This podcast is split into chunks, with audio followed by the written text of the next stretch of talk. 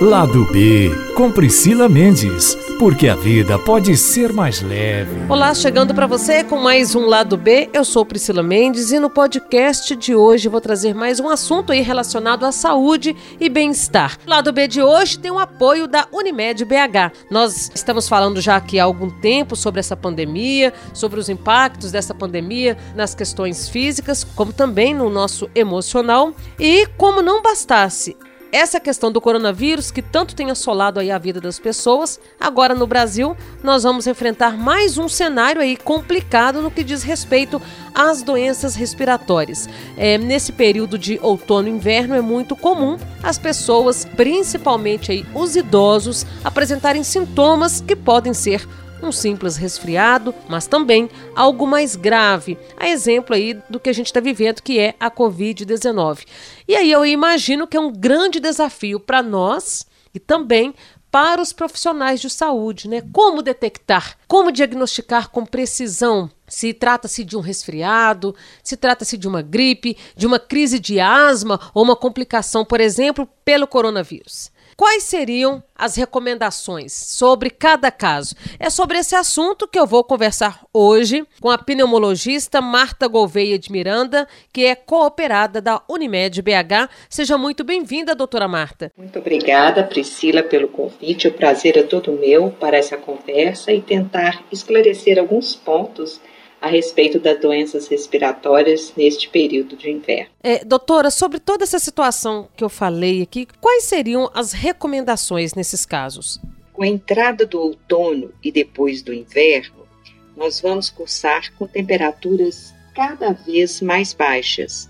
Associado a isso, nós teremos também uma redução da umidade relativa do ar e vai ocorrer também um maior acúmulo de poluentes no ar. Esses fatores vão predispor ao aumento da incidência das doenças respiratórias neste período do ano.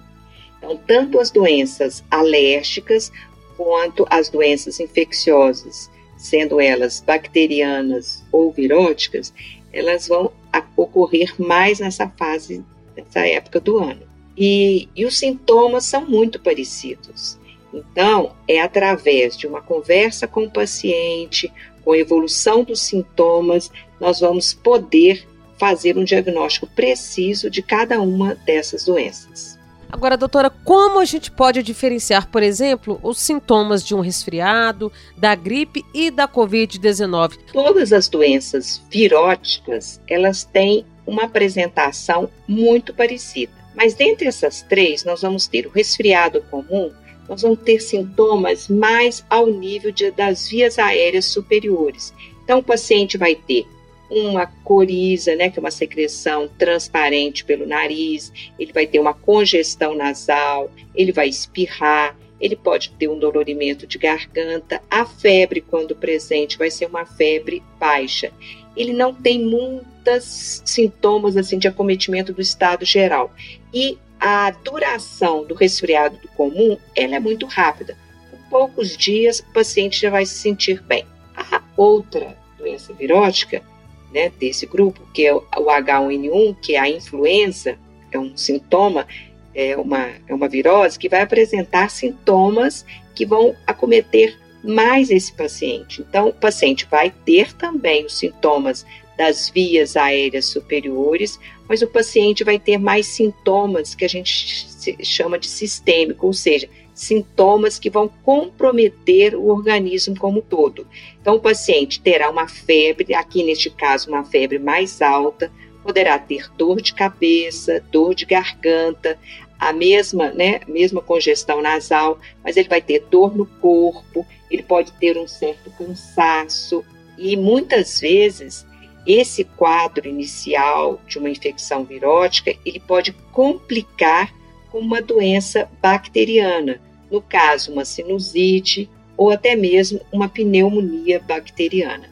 E no COVID, nós vamos ter uma infinidade de possibilidades de manifestação, desde a forma de pacientes assintomáticos até os pacientes que cursam com um quadro leve, então, ele terá a mesma congestão nasal, ele terá uma febre, uma dor de garganta, dor no corpo e muitas vezes pode cursar também, né, com uma conjuntivite, diferente dos outros, ele vai perceber uma redução do paladar e do olfato. Com o evoluir da doença, ele poderá ter acometimento do estado geral mais, mais intenso.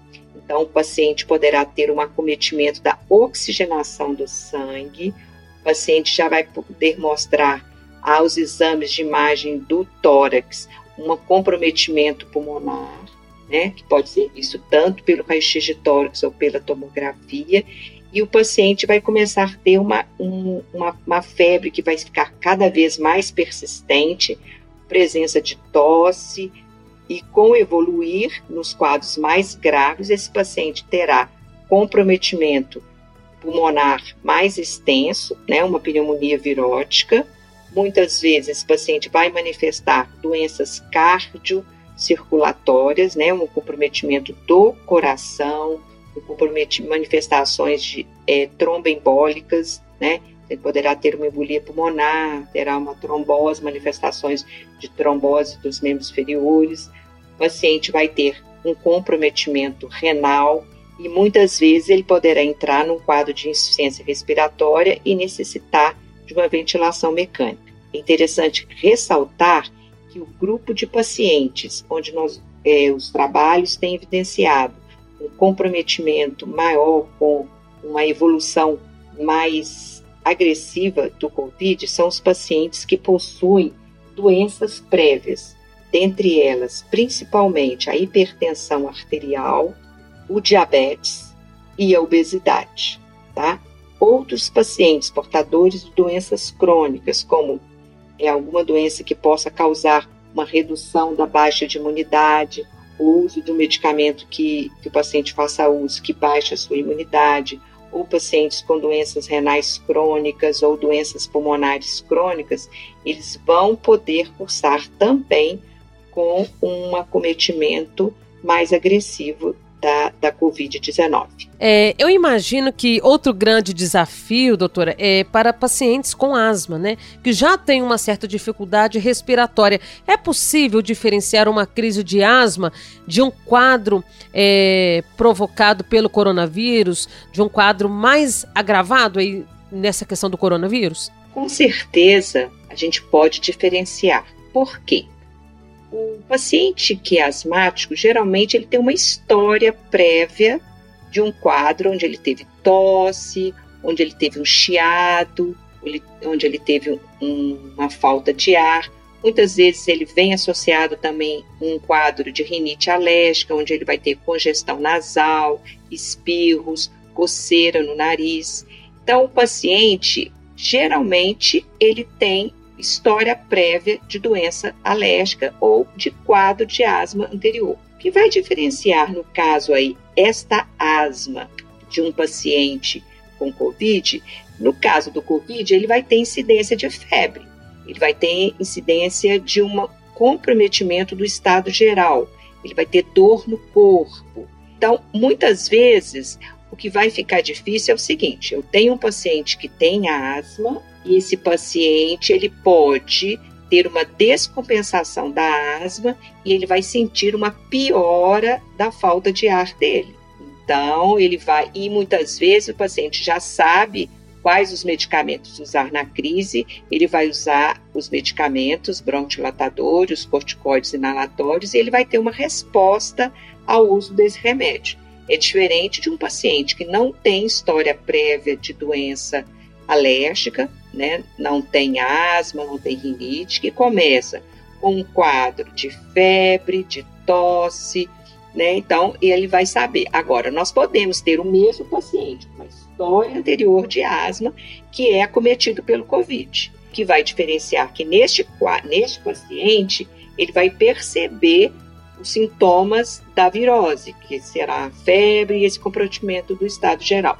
É importante ressaltar aqui que o paciente que tenha uma doença respiratória crônica, no caso da asma, que faça uso dos medicamentos, ele não deve parar se ele tiver um quadro de Covid-19, porque inicialmente foi muito dito que era para evitar o uso de corticoide, hoje a gente sabe que nós devemos manter o, o, uso regular dos medicamentos para as doenças crônicas, mesmo diante de um quadro de Covid.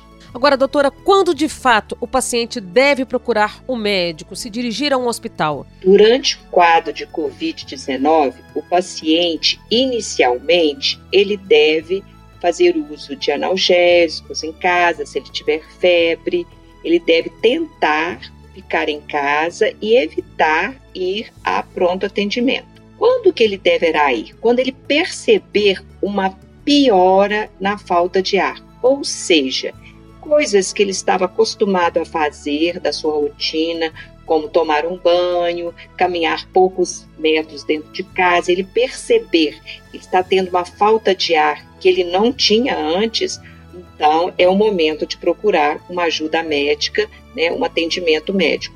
E em outros casos seria uma persistência da febre e uma piora do estado geral. Nesses casos seria o sinal de alerta de que as coisas podem não estar indo muito é, ocorrendo, né, evoluindo de uma forma muito satisfatória. É, doutora, o Brasil tem uma cultura muito forte de automedicação, né? E muitas pessoas, ao menor sintoma de um resfriado, já correm para uma farmácia em busca de algum remédio, seja um descongestionante, anti-inflamatório, um analgésico. É, isso, de alguma forma, pode mascarar, dificultar aí o diagnóstico do quadro? Com o início dos primeiros sintomas da Covid-19 ou de qualquer outra virose, o paciente ele pode, se ele perceber um aumento de temperatura, usar um analgésico antitérmico, é, ou se tiver dor no corpo, ele poderá fazer uso de analgésicos. E se uma congestão nasal muito grande, ele poderá fazer uso de algum descongestionante nasal. Fora isso, não é recomendável que ele se medique e perceber a evolução dos sintomas.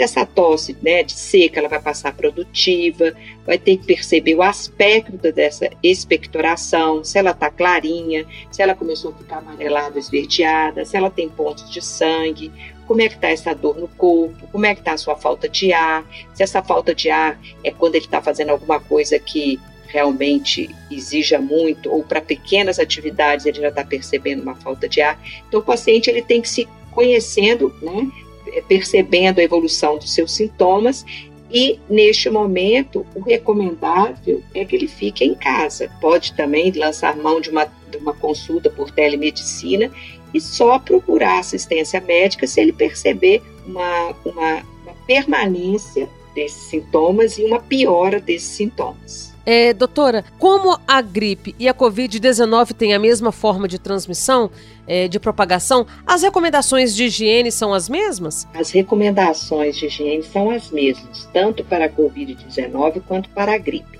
Neste período, nós devemos intensificar a higiene pessoal. Então, devemos lavar as mãos adequadamente com água e sabão por pelo menos 20 segundos sempre que tocarmos o rosto ou superfícies possivelmente contaminadas. Então, ter um tempo para lavar essa mão adequadamente, ela não pode ser feita em correria, e lavar a mão todas as vezes que você perceber a necessidade, que você, né, de uma forma às vezes não intencional, tocar a face ou alguma superfície contaminada. Quando não for possível lavar a mão com água e sabão, fazer uso do álcool em gel, usar a máscara para sair de casa. Gente, máscara não é no queixo, não é na cabeça, máscara é para proteger o nariz e a boca. E depois que você perceber uma umidade, depois de duas horas, quatro horas do uso da máscara, essa máscara deve ser substituída. Outra coisa é praticar a higiene respiratória ao tossir ou espirrar.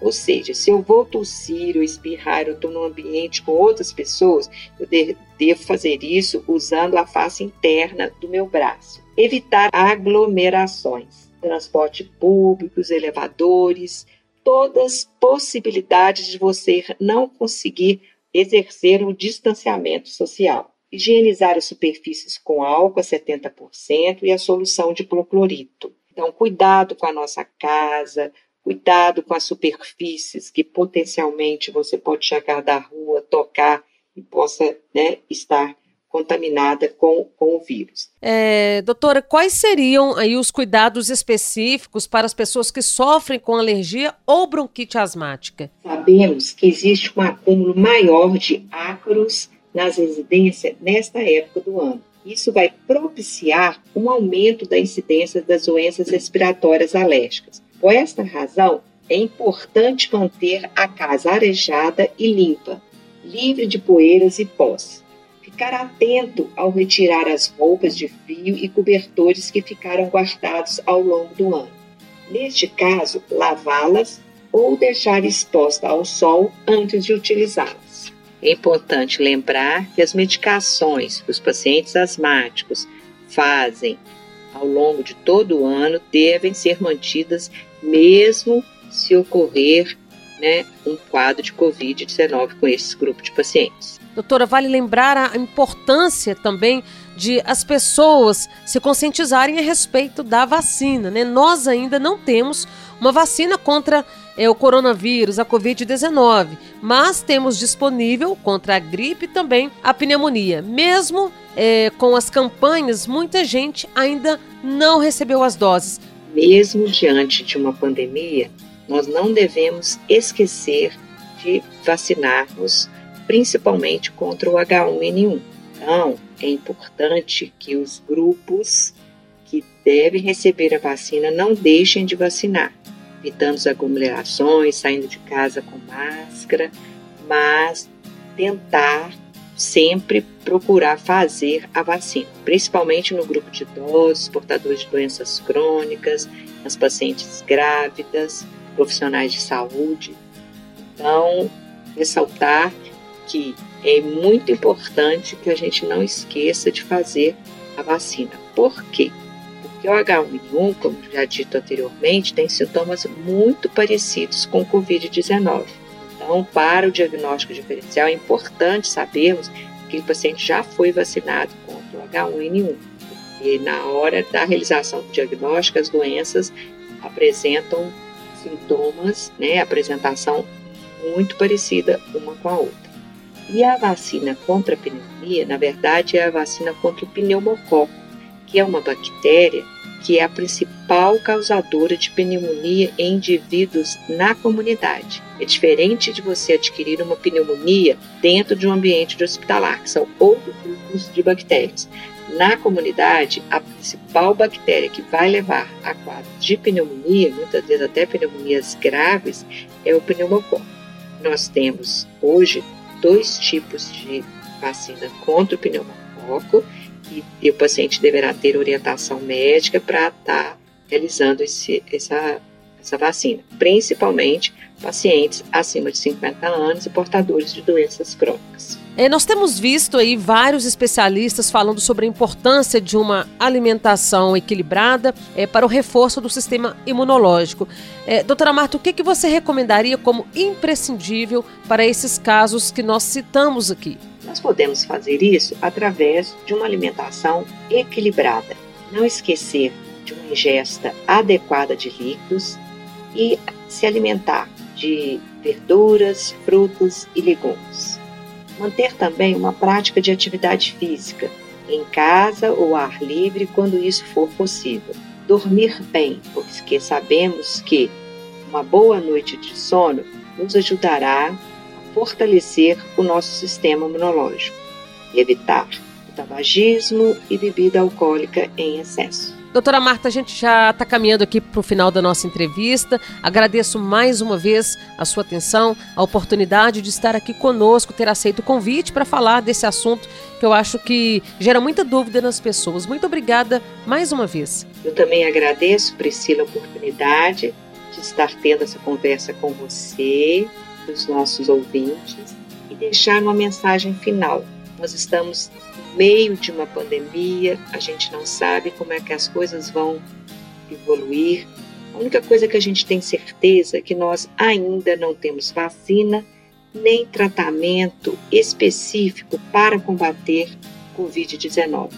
Então, nós podemos então fazer é ficarmos em casa, quem puder e quem não puder, tiver que sair de casa, é pensar em tudo aquilo que tem sido dito exaustivamente pela imprensa.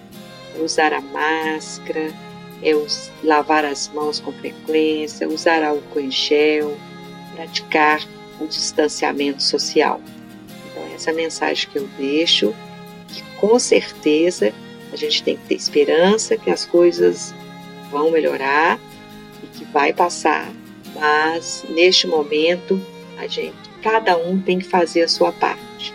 Porque se eu fizer a minha parte, eu vou estar ajudando o próximo e vou estar ajudando a mim mesmo. Um grande abraço para vocês fiquem bem. Bom, gente, espero que essa entrevista tenha sido esclarecedora para vocês.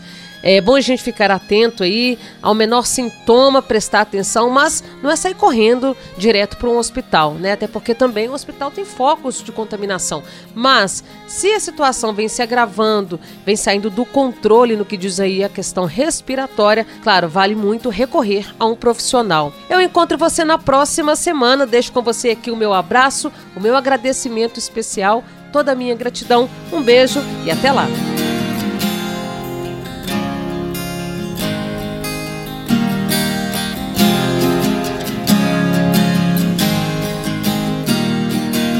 Itacast.